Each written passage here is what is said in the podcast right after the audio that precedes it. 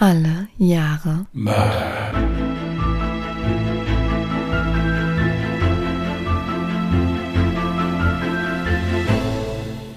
Herzlich willkommen zu Alle Jahre Mörder, der True Crime Podcast mit Christian, hallo. Jasmin. Hi. Machen wir jetzt ASMR während des Podcasts oder was ist das? Das letzte Mal hast du dich beschwert, das wäre irgendwie dann immer zu laut oder ich würde die Stimme immer zu hoch ziehen dabei. Deswegen habe ich mir jetzt eine andere Variante überlegt. Warte mal, und? Nee, das mache ich nur einmal pro Folge. Sonst verliert das seinen Reiz. Ich verstehe. Ja, was haben wir zu erzählen? Wir waren am Mittwoch bei Dr. Mark Bennecke bei einer Vorstellung. Da ging es um Blutspuren. Wir haben quasi einen Betriebsausflug gemacht. Wie hat's dir gefallen?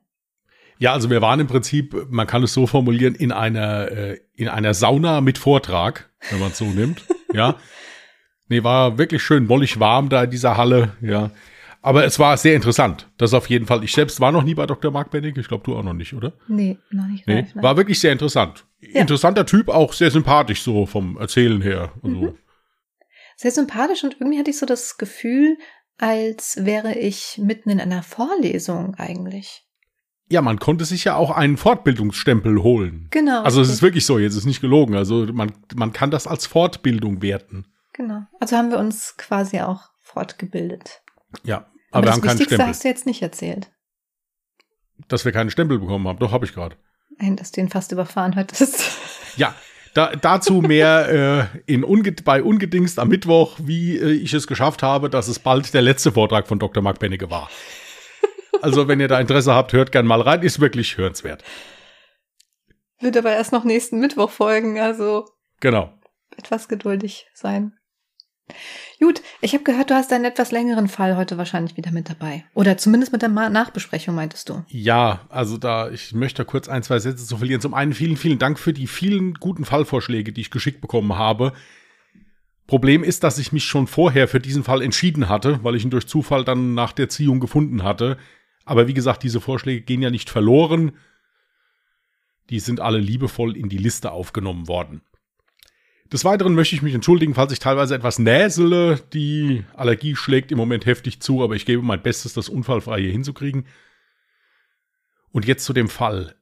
Falls ihr Menschen seid, die nicht oft die Nachbesprechung von uns hören, was ja alle- alles in Ordnung ist und okay ist, möchte ich euch bitten, es diesmal vielleicht wirklich mal zu machen, weil ich noch diverse Fakten zu diesem Fall in der Nachbesprechung erzählen werde, die leider hier nicht reingepasst haben, weil ansonsten gar keiner mehr durchgeblickt hätte.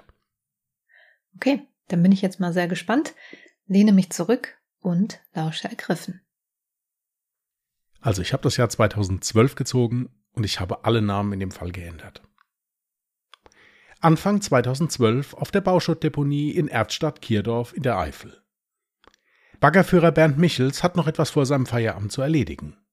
Ein Freund hat ihn gebeten, etwas Bauschutt für ihn zu entsorgen. Quasi als Freundschaftsdienst und ohne diesen lästigen Papierkram. Na, wie kann man da Nein sagen, denkt sich Bernd. Immerhin kennt er seinen Kumpel Peter schon ewig und der Automechaniker ist bei Problemen mit dem Familienauto auch stets schnell zur Stelle und hilft unkompliziert.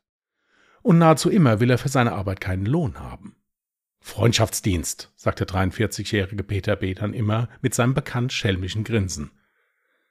Ja, und das war es wirklich. Eifelbewohner müssen ja schließlich zusammenhalten. Und so ist es für Bernd natürlich Ehrensache, den Bauschutt von Peter schnell und für lau zu entsorgen.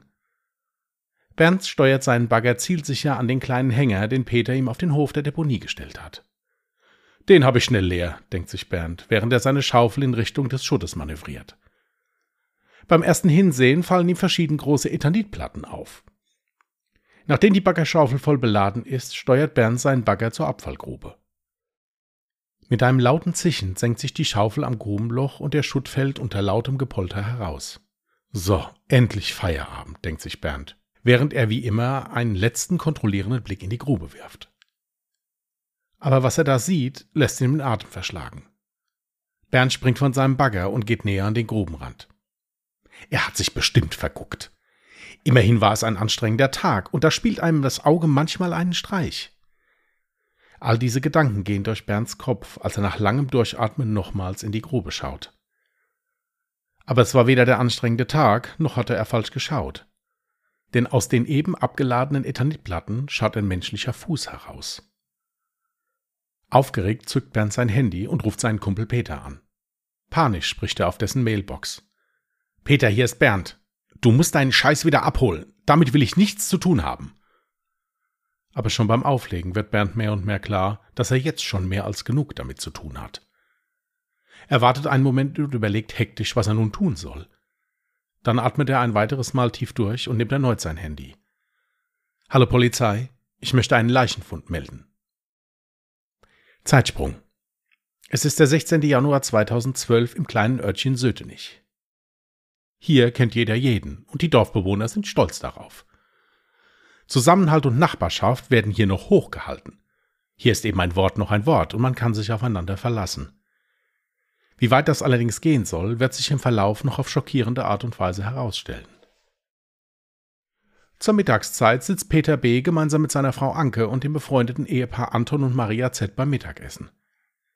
Der gelernte Kfz-Mechaniker und sein Kumpel Anton sind nicht nur befreundet, sondern arbeiten auch zusammen.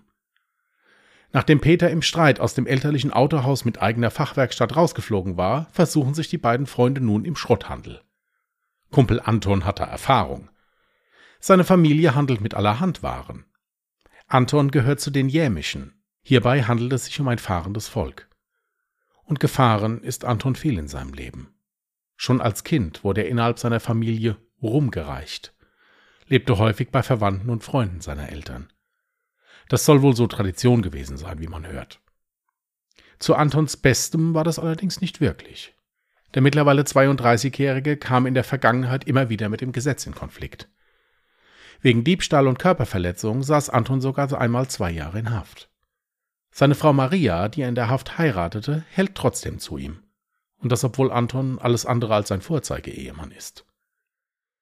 Und schon aufgrund seiner Herkunft war der, Zitat der Dorfbewohner, Schrottfritze oder Zigeuner den Bewohnern von Sötenich ein Dorn im Auge. Das lag aber zu einem Großteil auch daran, dass sich der im Dorf beliebte Peter immer mehr und mehr zu seinem Nachteil veränderte. Der sonst so lustige und hilfsbereite Mann war von allen Dorfbewohnern gern gesehen und brachte sich enorm in die Dorfgemeinschaft ein. Sei es bei Hilfsorganisationen oder als freiwilliger Fahrer von Feierlichkeiten, da er nie Alkohol trank. Auch Autoreparaturen für Nachbarn und Freunde erledigte Peter mal schnell im Vorbeigehen und wollte nie einen Cent dafür haben. Ach komm, Miss Jud, Nachbarschaftshilfe, sagte er dann stets mit einem Lächeln. Immer dankbar war Peter allerdings für gutes Essen. Nicht selten stand er am Küchenfenster seiner Nachbarn, um die eine oder andere frisch gebratene Frikadelle abzustauben. Wir haben schon immer ein paar mehr gemacht, so ein Nachbar lachend in einem späteren Interview. Was viele Dorfbewohner ahnten, aber nicht wussten, war allerdings, dass Peters Verhältnis zu seinem Freund Anton alles andere als harmonisch war.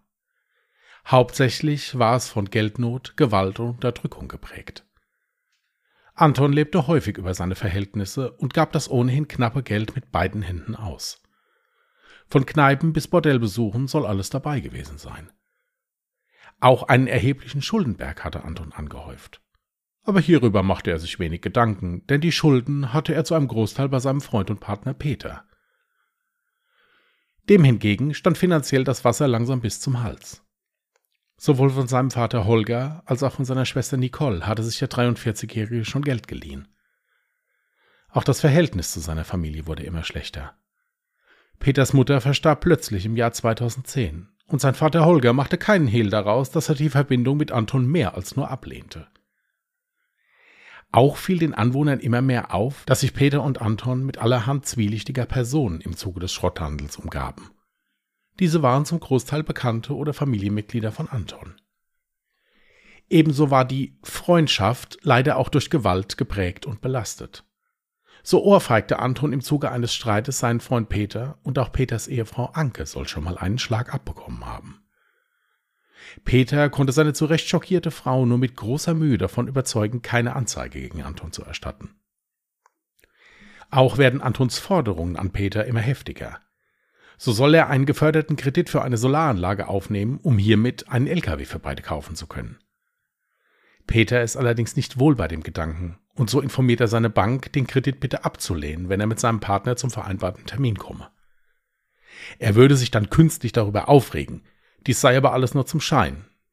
Der Bankangestellte lehnte diese Scharade allerdings ab und verständigte stattdessen lieber die Polizei. Als die Beamten bei Peter zu Hause ankommen, fragen sie ihn, ob er Sorgen hätte oder vielleicht erpresst würde. Peter verneinte dies. Seinem Freund Anton sagte er danach, dass es dem Kredit nichts würde und sogar die Polizei bei ihm im Haus gewesen sei. Anton schlägt daraufhin vor, ein abgelegenes Juweliergeschäft zu überfallen. Peter ist hiervon weder überzeugt, noch ist er bereit, sich in dieser Form strafbar zu machen.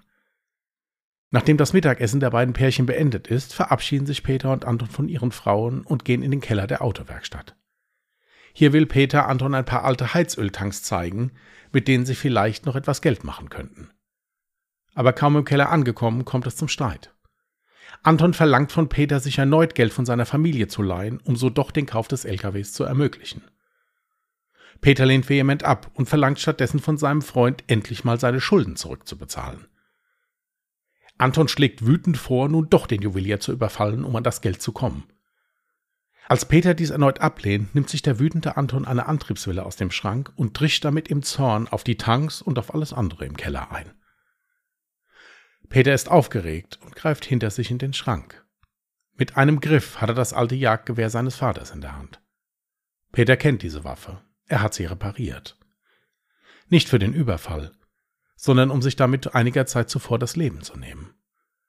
Von dem Plan ging er dann allerdings ab, da der Abzug nicht richtig funktionierte. Und eben dieses Gewehr hält er nun schützend hoch, während sein wütender Partner Anton mit der Antriebswelle in der Hand vor ihm steht. Anton scheint dies allerdings anfangs wenig zu beeindrucken.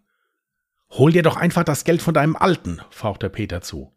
Nein, von dem habe ich mir schon genug Geld geliehen, entgegnete Peter aufgeregt. Wenn du's nicht machst, dann hol ich es, schreit Anton und will die Kellertreppe wieder hochgehen. Doch weit kommt er nicht. Mit einem lauten Knall trifft ihn ein Schuss. Der Schuss durchschlägt den Körper von Anton auf Brusthöhe horizontal von der linken Seite über die rechte Seite. Hierbei wird ein Teil des Herzens nahezu zerfetzt, wie Gerichtsmediziner später feststellen. Anton schleppt sich mit letzter Kraft noch die Treppe hoch, ehe er tot zusammenbricht. Peter registriert so langsam, was geschehen ist wird aber vom lauten Knallen der Werkstatttür aus seinen Gedanken gerissen. Er eilt die Kellertreppe hoch und trifft auf seinen Vater Holger, der gerade vom Essen bei seiner Schwester kommt. Ich hab ihn erschossen, stammelt Peter. Doch sein Vater sagt, so ein Quatsch, der lebt doch noch. Der lebt nicht mehr, sagt Peter und stößt Anton in den Nacken. Schau! Dabei löst sich ein weiterer Schuss. Unabsichtlich, wie Peter später aussagen wird. Welche Rolle Vater Holger in den folgenden Stunden spielen wird, konnte das Gericht nicht feststellen. Holger B. selbst schweigt hierzu bis heute eisern. Jetzt muss alles ganz schnell gehen, denkt Peter, denn in 15 Minuten ist die Mittagspause vorbei und das Personal kommt zurück in die Werkstatt. Peter packt sich die Leiche und will sie in Richtung Keller zerren. Doch er wird vom Klopfen des Gesellen unterbrochen, der von außen an das Werkstatttor hämmert. Geht jetzt nicht, ruft Peter und trägt dem Gesellen auf, Schleifpapier zu besorgen. Der Geselle sieht, dass unter der Tür eine rötliche Flüssigkeit ausläuft. Es ist mit Wasser vermischtes Blut, denn Peter hatte unmittelbar nach der Tat schnell noch Wasser über die Blutlachen am Boden gekippt, um ein Antrocknen zu verhindern. Der Geselle hält die Flüssigkeit allerdings für Kühlerfrostschutzmittel. Hast du Sauerei gemacht? fragt der Geselle. Ja, ja, sagt Peter hektisch und wiederholt seine Anweisung, dass der Geselle Peter den Auftrag ausführen solle. Die Leiche schleppt er in den Keller und legt sie dort einfach auf den Boden. Da in den folgenden Stunden keiner der Bediensteten den Keller der Werkstatt betritt, bleibt dies auch unbemerkt. Peter hastet nach Hause. Antons Frau erzählt er, dass er ihm 20 Euro geliehen habe und er damit in den Nachbarort verschwunden sei. Maria wartet noch eine Weile auf ihren Mann, ehe sie sich von Peter nach Hause fahren lässt.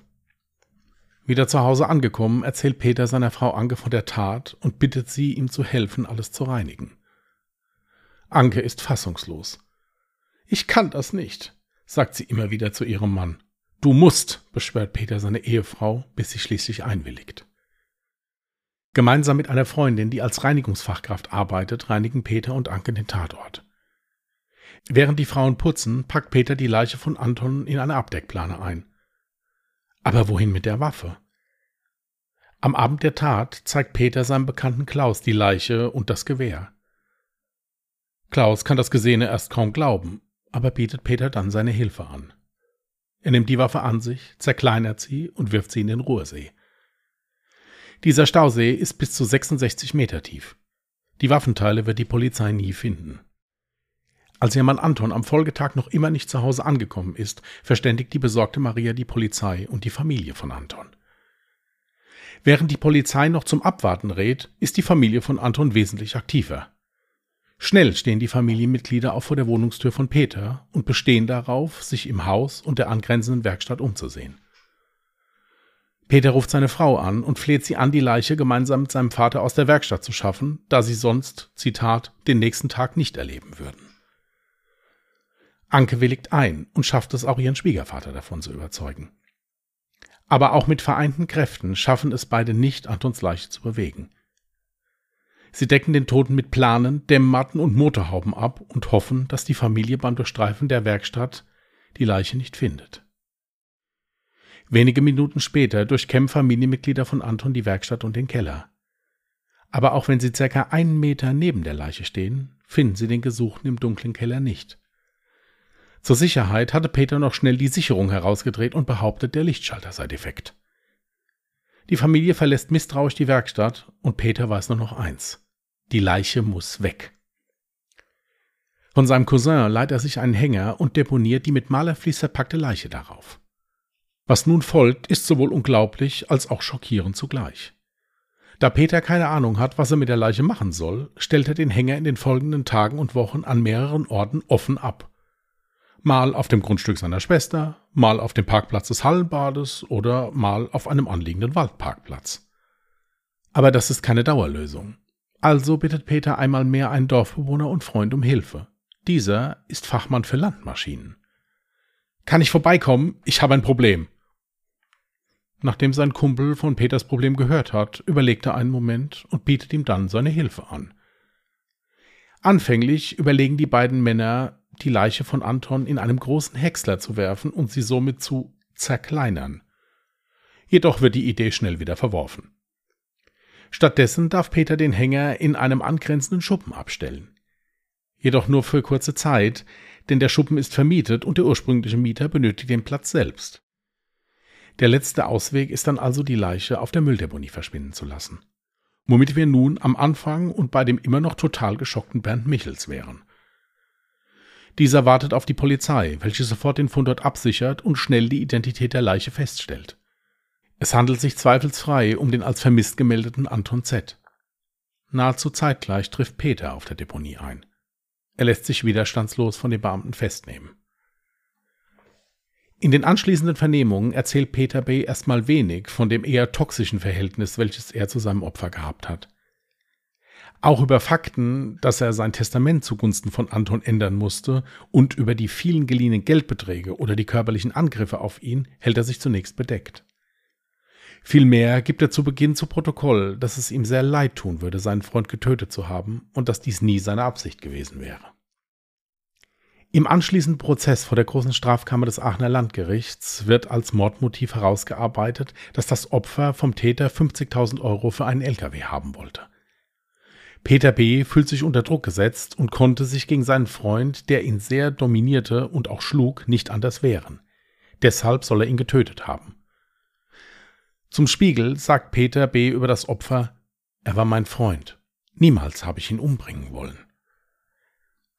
Am 22. Oktober 2012 dann das Urteil. Peter B. wird wegen Mordes zu einer lebenslangen Freiheitsstrafe verurteilt. Der Angeklagte habe, so urteilte der Richter, seinen jüngeren Geschäftspartner heimtückisch erschossen. Die Staatsanwaltschaft hatte zwar auf Mord plädiert, aber wegen der seelischen Notlage des Angeklagten nur zwölf Jahre Haft gefordert da Peter B. in seinen Vernehmungen immer wieder beteuert hatte, den Tod von Anton nicht beabsichtigt zu haben und die Jagdwaffe lediglich zu seinem Schutz eingesetzt habe. Dennoch entscheidet das Gericht sich für die Höchststrafe. Peter nimmt das Urteil mit gesenktem Kopf hin. Seine Anwälte kündigen kurz nach der Verhandlung an, in Berufung zu gehen. Aber auch dies wird erfolglos bleiben. Von der JVA aus versucht Peter dann die Wiederaufnahme seines Falles zu erreichen. Aber dazu sollte es nicht kommen. Im Jahre 2018 bekommt er aufgrund einer schweren Krebserkrankung Haftverschonung und stirbt wenige Tage später im Kreise seiner Familie. Seine Ehefrau trennte sich schon unmittelbar nach seiner Verurteilung von ihm, verkaufte das gemeinsame Haus und wollte woanders neu anfangen. Gegen die an der Beseitigung der Leiche beteiligten Dorfbewohner wurde vom Gericht in einem getrennten Verfahren wegen Strafvereitlung jedoch nur Bewährungsstrafen verhängt. Die Ehefrau und der Vater des Täters kamen ohne Strafen davon, weil sie verwandt sind, so das Urteil. Okay, ja, da hast du nicht zu viel versprochen. Ein sehr spannender Fall, ein sehr krasser Fall.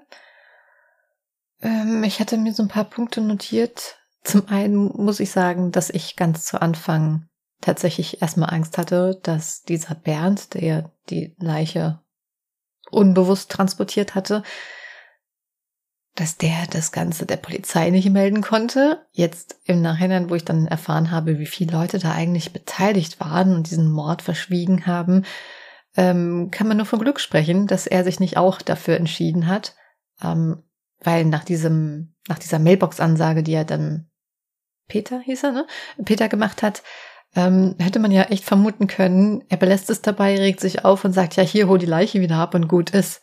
Es ist schon unfassbar, wie viele Leute daran beteiligt waren.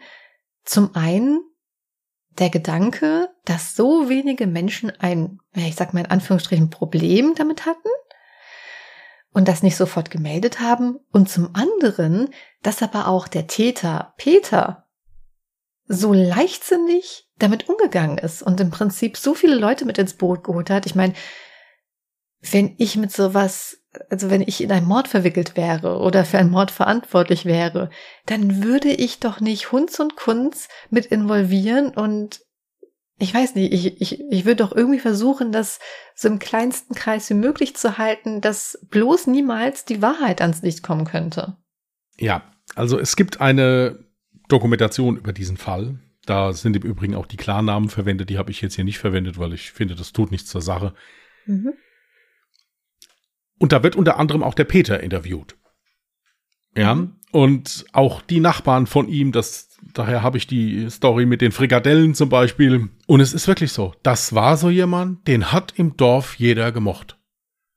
Das war bisschen so ein Luftikus, ja. Der Vater muss wohl auch ein sehr strenger Mann gewesen sein, also war nicht so der beliebteste im Ort. Aber den Peter mochten alle. Weil bei dem nichts ein Problem war und weil das immer so ging und ja. Und es war da wirklich so, dass ähm, das Opfer, also der Anton, aufgrund seiner Herkunft, aufgrund seines Tätigkeitsfeldes, was er hatte, generell nicht beliebt war. Und auch wenn man, es wurden auch in diesem Ort dann Menschen interviewt, da hat jeder gesagt, ja, ja, der ist dazu getrieben worden. Mhm. Also die haben natürlich gesagt, er hat ihn umgebracht, ja, das ist richtig. Aber die haben das nahezu alle entschuldigt mit, ja, der ist dazu getrieben worden. Der hatte keinen anderen Ausweg mehr.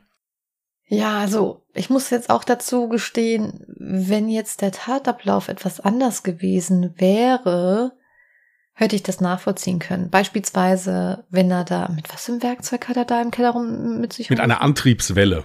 Ja. Also, wenn er jetzt mit dieser Antriebswelle wild um sich geschlagen hätte und dann vielleicht auf Peter losgegangen wäre, dann hätte ich auch einen Grund darin gesehen, warum Peter dann dieses Jagdgewehr holt und auf ihn schießt. Hier war es ja so, dass er ja hinterrücks erschossen wurde. Also er war ja gerade auf dem Weg nach oben. Es bestand für ihn jetzt in dieser Sekunde keinerlei Gefahr. Ja, es bestand für ihn wohl die Gefahr, dass er damit dieser Antriebswelle wohl zum Vater wollte und da Geld erpressen wollte oder so. Kann man so sehen. Das ist der Grund, warum ich gesagt habe, wir müssen hier nochmal eine Nachbesprechung machen. Mhm weil dieser ganze Tatablauf, so wie ich ihn jetzt geschildert habe, der ist vom Gericht rekonstruiert. Mhm. Wenn du dir diese Dokumentation zum Beispiel anguckst, die also einen deutlich früheren Zeitstempel hat, da liest sich, da wird das alles anders erzählt. Da wird zum Beispiel erzählt, dass der Vater nur oben in die Werkstatt gegangen ist, der Peter diese Türknallen gehört hat, er aber gar nicht runter in den Keller gegangen ist. Mhm. Tatsache ist aber, dass der Mann, also das Opfer, nicht im Keller gestorben ist, sondern er hat es noch die Treppe hochgeschafft. Hat oben dann noch einmal Peter gesagt, so im Hinfallen.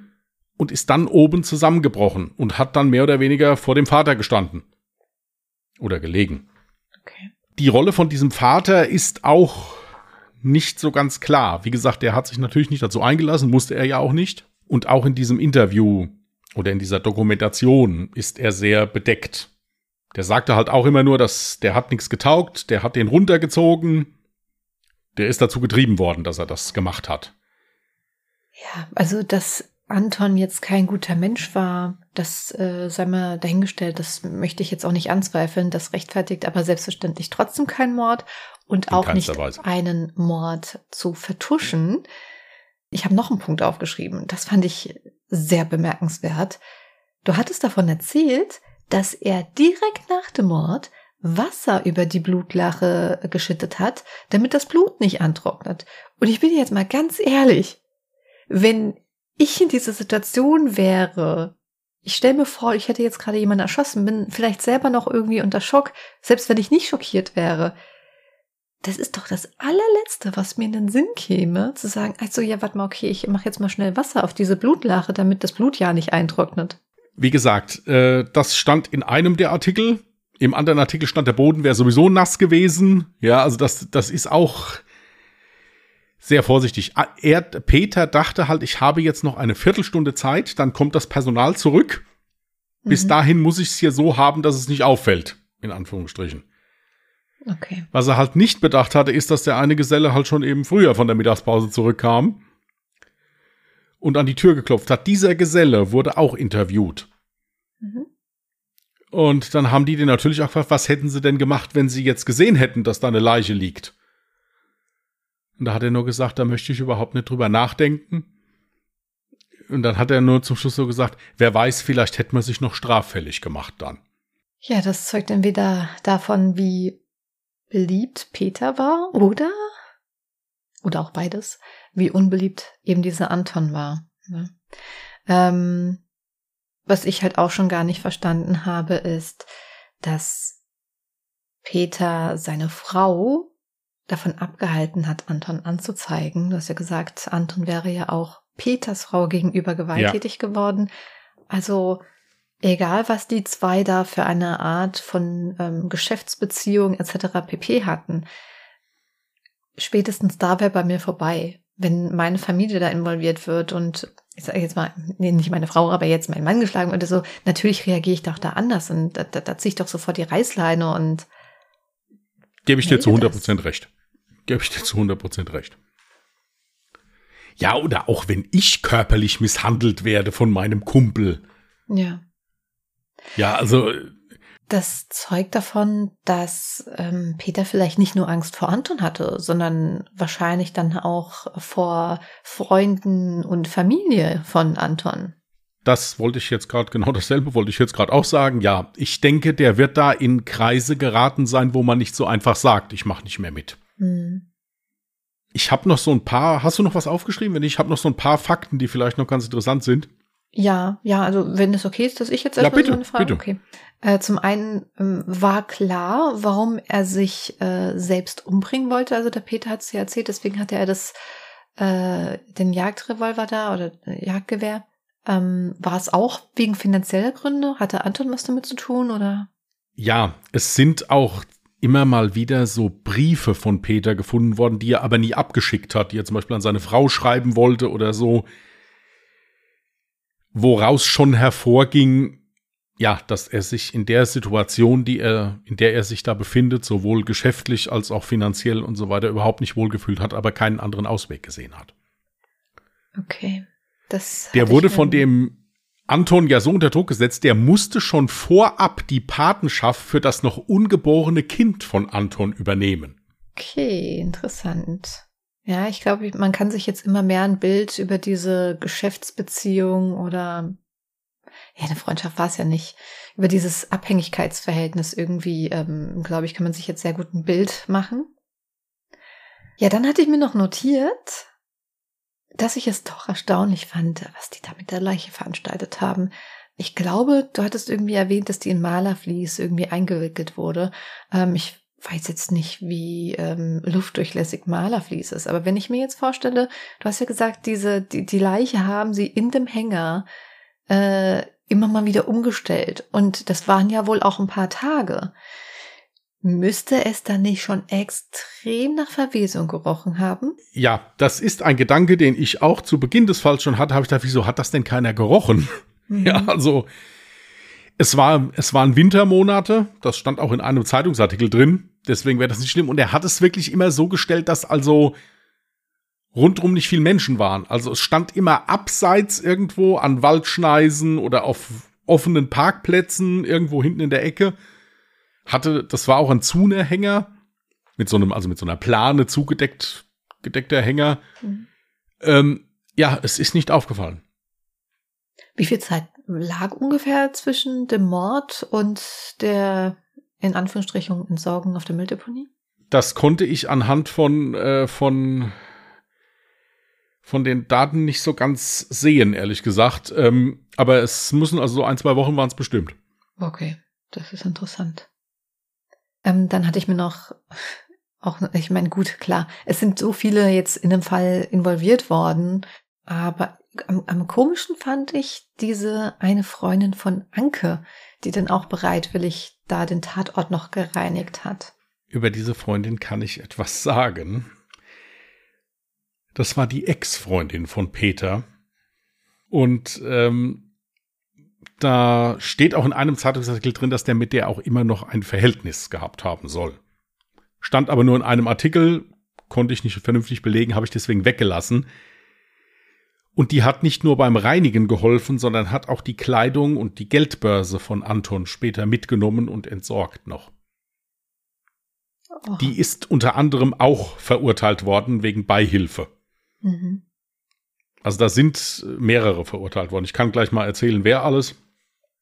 Ja, das ergibt dann auch mehr Sinn, wenn sie ein persönliches Verhältnis irgendwie zu Peter hatte, weil so hörte sich es erstmal nur so an, ja, eine Freundin von Anke, die halt so, so Reinigungskraft ist. Äh, dachte ich mir auch so, äh, also spätestens die hätte das Ganze doch irgendwie melden müssen. Ja, ein Fakt ist auch noch, den ich aufgeschrieben habe. In dem Interview, was mit äh, Peter geführt wurde, hat er gesagt, er habe nie explizit um Hilfe gebeten. Er hätte immer nur den Leuten erzählt, was passiert ist. Und hätte gesagt, er wüsste jetzt nicht, was er machen sollte. Und dann hätten die Leute von sich aus immer gesagt, komm, ich helfe dir. Ja, das ist doch eine indirekte Bitte. Natürlich ist das indirekt um Hilfe bitten, aber er hat halt, ihm war das halt wichtig, ich habe ja nie gesagt, du musst mir jetzt helfen. Ich habe nur gesagt, ich habe ein Problem. Ja, wow, wenn man so mit seinem Gewissen reinwaschen ja. kann, herzlichen Glückwunsch. Ja, das äh, ist das eine. Dann ähm, ist es so, dass äh, also Antons Frau, die war zu dem Zeitpunkt der Erschießung von ihm, war sie schwanger. Hat also auf das erste Kind gewartet. Da wurden dann hinterher auch Stimmen laut, dass da nicht der Anton der Vater ist, sondern der Peter. Ach so, der soll auch noch ein Verhältnis gehabt haben. Ja, ist nicht, ist nirgendwo belegt. Ich sage es einfach nur. Also es stand auch in Artikeln drin. Was sich auch keiner so erklären konnte, war, als die Frau von Anton die Polizei gerufen hat und ihren Mann als vermisst gemeldet hat, hat sie gelogen über den Zeitpunkt, seit wann er vermisst ist. Die hat also nicht gesagt, mein Mann ist seit gestern vermisst, wir waren hier noch bei Freunden zum Essen. Die hat gesagt, mein Mann ist heute Morgen vom Frühstück aufgestanden, also einen Tag später, hat seine Kaffeetasse nicht ausgetrunken und war auf einmal weg und ist seitdem nicht mehr wiedergekommen. Also als würde sie mit Absicht Peter schützen wollen. Genau. Okay. Also dann war es ihr jetzt auch nicht gerade Unrecht, dass ihr Mann getötet wurde. Das kann ich nicht beurteilen, das will ich auch gar nicht beurteilen. Äh, was nur noch auffällig war, ist, sie hat zuerst die Familie angerufen. Und dann hat die Familie gesagt, ja, ruf doch mal die Polizei, hast du mal die Polizei angerufen? Ich gesagt, ach nee, das muss ich auch noch machen. Gut, das kann jetzt natürlich auch ich Aufregung sagen, gewesen. Das, ne, das würde ich aber auch machen, dass ich natürlich erstmal der, die Familie anrufe und frage, hier, habt ihr irgendwie eine Ahnung, wo er stecken könnte? Genau, das würde ich jetzt auch nicht überbewerten, ja. Nö, ich auch nicht. Ähm, noch ein Fakt ist, dass also in dieser Gerichtsverhandlung, wo ja sogar die Staatsanwaltschaft darauf plädiert hat, dem nicht lebenslänglich zu geben, aufgrund dieser Situation, mhm Ähm, der Grund, warum die das gemacht haben, war, dass die Anwälte von Peter diesen Fall als sogenannten Tyrannenmord hinstellen wollten. Kurze Erklärung, ein Tyrannenmord ist zum Beispiel, wenn dein Ehepartner dich über Jahre schwerst körperlich misshandelt oder in irgendeiner anderen Form mhm.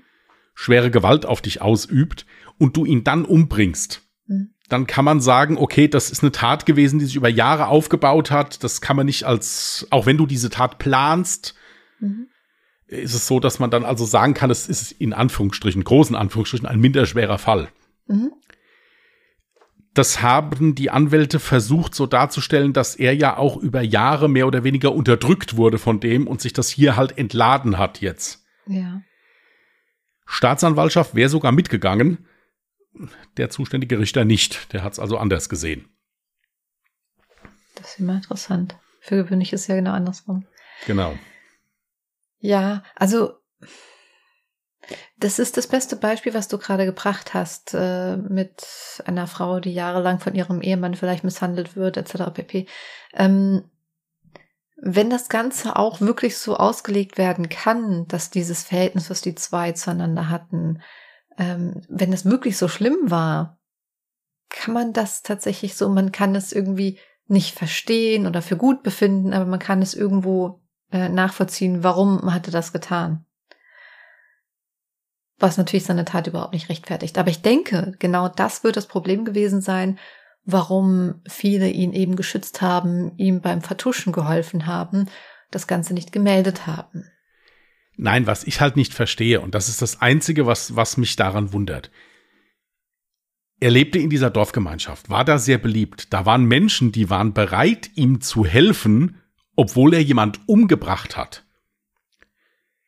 Wäre er vorher bei die Menschen gegangen, hätte gesagt, hier, ich will mich von dem trennen, der behandelt mich schlecht, ich habe Angst vor denen oder so, dann hätten die dem doch erst recht geholfen. Ja, das kann ich jetzt schlecht beurteilen, wie inwieweit äh, jetzt die Familie von Anton oder auch Freunde von Anton, wie gefährlich die eben einzuschätzen sind. Das kann ich auch nicht beurteilen, das weiß ich nicht. In diesem, in dieser Reportage wurde die Schwester von Anton auch interviewt die auch gesagt hat, sie wären alle keine Kinder von Traurigkeit gewesen. Aber das wäre ja kein Grund, den umzubringen, womit sie vollkommen recht hat. Es ist kein Grund, einen anderen umzubringen. Dann muss ich mich halt an die Polizei wenden oder muss halt eben im Vorfeld aufpassen, mit wem ich mich umgebe. Ja, das ist halt nun mal so. Aber es kann nicht als letzte Lösung sein, nur weil ich Angst habe vor den Konsequenzen, dass ich denjenigen dann umbringe. Mhm. Ja, also das äh, kann nicht sein. Zumal du ja jetzt auch mit keinem Wort gesagt hast, dass Peter jetzt irgendwie mal eine Aussage gemacht hätte, ja, ähm, ich musste ihn jetzt beispielsweise anschießen, weil er wutentbrannt die Kellertreppe hochgerannt ist und vermutlich meinen Vater umbringen wollte oder sowas. Nein, also zumindest ist mir so keine Aussage aufgefallen. Er sagt, er hat auch in dem Interview nie von, äh, äh, von, von der von der Tötung gesprochen oder von, äh, äh, von dem Opfer. Er hat das immer anders umschrieben. Wie denn? Äh, ich hab's jetzt gerade. Der, der, der Fall hat er immer nur gesagt oder der Vorfall. Dann ist es zu diesem Vorfall gekommen. Wahrscheinlich, weil er selbst nicht so wirklich wahrhaben konnte. Ja. Oder denkst du, es war wirklich nicht seine Absicht? hier, ich, ich kann es, ich kann es nicht sagen. Ich bin hier bei diesem Fall wirklich sehr zwiegespalten. Ja. Mhm. Entweder war der erste Schuss ein Unfall, den er wirklich, vielleicht wollte er ihm wirklich nur Angst machen und wollte neben in die Wand schießen oder irgendwie sowas, keine Ahnung, hatten dann getroffen, ist dann hochgekommen, hat von seinem Vater gesagt, stand leider auch in einem Zeitungsartikel drin, dass der Vater gesagt hat, jetzt bring's auch noch zu Ende, komm. Bringst ja sonst nie was zu Ende. So nach dem Motto. Das habe ich aber alles bewusst rausgelassen, weil ich das nicht belegen kann. Also das sind alles so, so Kommentare gewesen, die nie jemand bestätigt hat. Mhm. Und deswegen habe ich das rausgelassen. Deswegen habe ich auch diesmal, ich glaube, es ist das erste Fall, wo ich komplett alle Namen geändert habe. Mhm. Weil ich das, weil das wirklich sehr, teilweise sehr schwierig zu beurteilen ist, weil überall was anderes steht. Also in solchen Fällen ist es ja auch wichtig, sich einfach nur auf die Fakten zu verlassen. Ja. Beispielsweise, dass ja nachgewiesen werden konnte, dass Anton sich gerade auf der Kellertreppe auf dem Weg nach oben befand und er von hinten erschossen wurde. Seitlich, ja, also in die Seite getroffen worden. Ja, also aber er stand ja. jetzt nicht gerade mit dem Gesicht zu Peter, ähm, womit man jetzt hätte sagen können, ja, ich er hat mich angegriffen, es war Notwehr oder sowas. Nein, nein, er war nicht, er war in, die, in diesem Moment war Peter nicht bedroht von ihm. Richtig. Das ist das Problem. Ja. Ja. Also meiner Meinung nach ist aber auch das Urteil absolut richtig gewesen, kann man leider nicht anders sagen. Auch wenn man dazu neigt, wenn das denn alles wahr ist über dieses Verhältnis, dass man dazu neigt, das Ganze viel eher nachvollziehen zu können, wie es Peter wohl ging in der Situation, warum er es getan hat. Aber trotzdem rechtfertigt das ja niemals einen Mord, von daher. Ja, man, es fällt einem auch auf, dass gerade wenn es Zeitungsartikel sind oder auch eine Reportage, je nachdem, wie die gedreht ist, hast du auf einmal Sympathien für den Mörder. Ja, ja. Das Ganze Weil als die so. hier den Nachbarn da interviewt hat, das ist so ein lieber Kerl gewesen, der kam immer bei unseren Küchenfenstern, hat dann da Frikadellen haben wollen. Dann siehst du den auch noch, der auch jetzt alles andere als bösartig wirkt oder so. Man muss gucken, deswegen habe ich mich dann immer wieder zentriert, habe gesagt, nee, jetzt Zeitungsartikel lesen, auf die Fakten beschränken, einfach nur. Hier, das Ding ist aber, ich muss jetzt auch ganz ehrlich sein, ähm, auch nach Vortrag deines Falls, ähm, ist man auch dazu geneigt, Sympathie für Peter zu entwickeln, das Ganze zu verstehen oder so nachvollziehen zu können, dass er ja im Prinzip in Anführungsstrichen keinen anderen Ausweg hatte. Also das ist immer so bei jedem Fall. Aber ja. es ist halt wichtig, sich einfach nur auf die Fakten zu konzentrieren, ähm, die definitiv bestätigt werden können. Und im Prinzip kann man ja auch einfach nur sagen, es war Mord, wurde nicht Absolut. angegriffen. Dementsprechend ist dann die Haftstrafe in dem Fall dann auch absolut gerechtfertigt und ja, er ist ja wie gesagt auch nicht mehr am Leben. Ja, das ja. ist äh, sehr traurig. Gut. Ja, meinerseits habe ich jetzt keine Fragen mehr zum Fall. Ich habe gesehen, du hast auch zwei Fotos ja. mit in die Dropbox gepackt für unsere Zuhörer und Zuhörerinnen. Ihr könnt euch die Fotos jetzt auf Instagram unter @allejahremörder mit UE geschrieben oder auf Twitter unter @allejahremorde anschauen und selbstverständlich könnt ihr dann auch unter dem Beitrag gerne eure Meinung zu dem Fall niederschreiben. Ich sehe, du hast vom Täter, also in Anführungsstrichen Peter, ein ja. Foto reingepackt und auch von diesem besagten Anhänger. Ja, weil ich das vielleicht ganz interessant fand, äh, weil du ja eben auch gesagt hast, warum hat das keiner gerochen oder warum mhm. ist dir nicht aufgefallen, dass es wirklich so ein Hänger, wie sie hier auf dem Land zu tausendfach bei den Leuten im Vorgarten stehen. Mhm. Ja, wir haben auch so einen. Aber hoffentlich ohne Leiche drin. Der ist, ja, der ist, äh, ich dürfte ihn auch gar nicht fahren, ich habe keinen Führerschein dafür. Also insofern. Warum habt ihr denn einen? Ja gut, ich habe noch andere Menschen hier, die den benutzen, also ah, okay. Papa zum Beispiel mhm. oder so. Aber der fährt meistens nur Holz damit, also da mache ich mir auch keine Sorgen. Meistens. Nein, ihr merkt, wir haben jetzt mal kurz gelacht, das soll jetzt nicht äh, respektlos gemeint sein oder sowas. Ja, das fand ich ganz interessant. Vom Opfer äh, habe ich jetzt mal kein Bild reingemacht, weil zum einen gab es jetzt kein Bild aus der Presse mhm. und äh, der Ort ist der richtige, aber ich habe die Namen geändert, weil natürlich auch die Werkstatt und auch die Menschen in diesem Ort da heute auch noch ein bisschen drunter leiden, weil da natürlich eine ziemlich heftige Berichterstattung halt eben stattgefunden hat auch. Ja, das kann ich mir vorstellen. Gut, ja, wenn du jetzt nicht noch einen Punkt hattest, den du Nein. erwähnen wolltest, dann könntest du eigentlich direkt mal ein neues Jahr ziehen. Moment, ich muss das gerade noch hier. Ich arbeite dran. Wurde denn der True Crime Fall mit den äh, Heftnotizzetteln gelöst? Ja, der wurde geklärt, da äh, ist äh, die Verdächtige ist geständig. Äh, ja. Haben, haben Sie jetzt die Post-its wieder? Ja, die habe ich wieder und äh, eine ziemlich scharf gehaltene Verwarnung ausgesprochen. So, ähm, auch in schriftlicher Form. Ähm, 1998. 98. Das hatten wir beide jeweils einmal und bislang noch kein Fallvorschlag. Also sendet gerne eure Fallvorschläge ein.